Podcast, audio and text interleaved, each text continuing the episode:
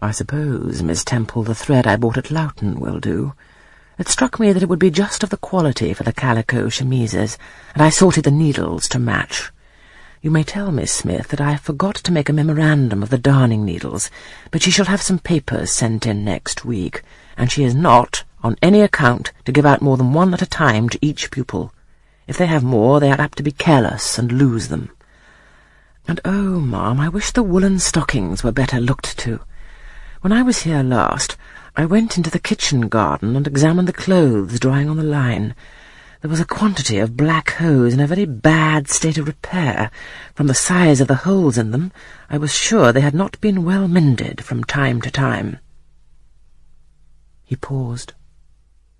Your directions shall be attended to, sir, said Miss Temple.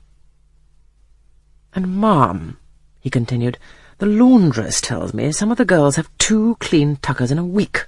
It is too much. The rules limit them to one. I think I can explain that circumstance, sir. Agnes and Catherine Johnstone were invited to tea with some friends at Lowton last Thursday, and I gave them leave to put on clean tuckers for the occasion. Mr. Brocklehurst nodded.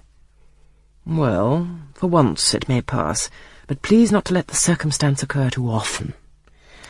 And there is another thing which surprised me. I find in settling accounts with the housekeeper that a lunch consisting of bread and cheese has twice been served out to the girls during the past fortnight. How is this? I look over the regulations and I find no such meal as lunch mentioned. Who introduced this innovation, and by what authority?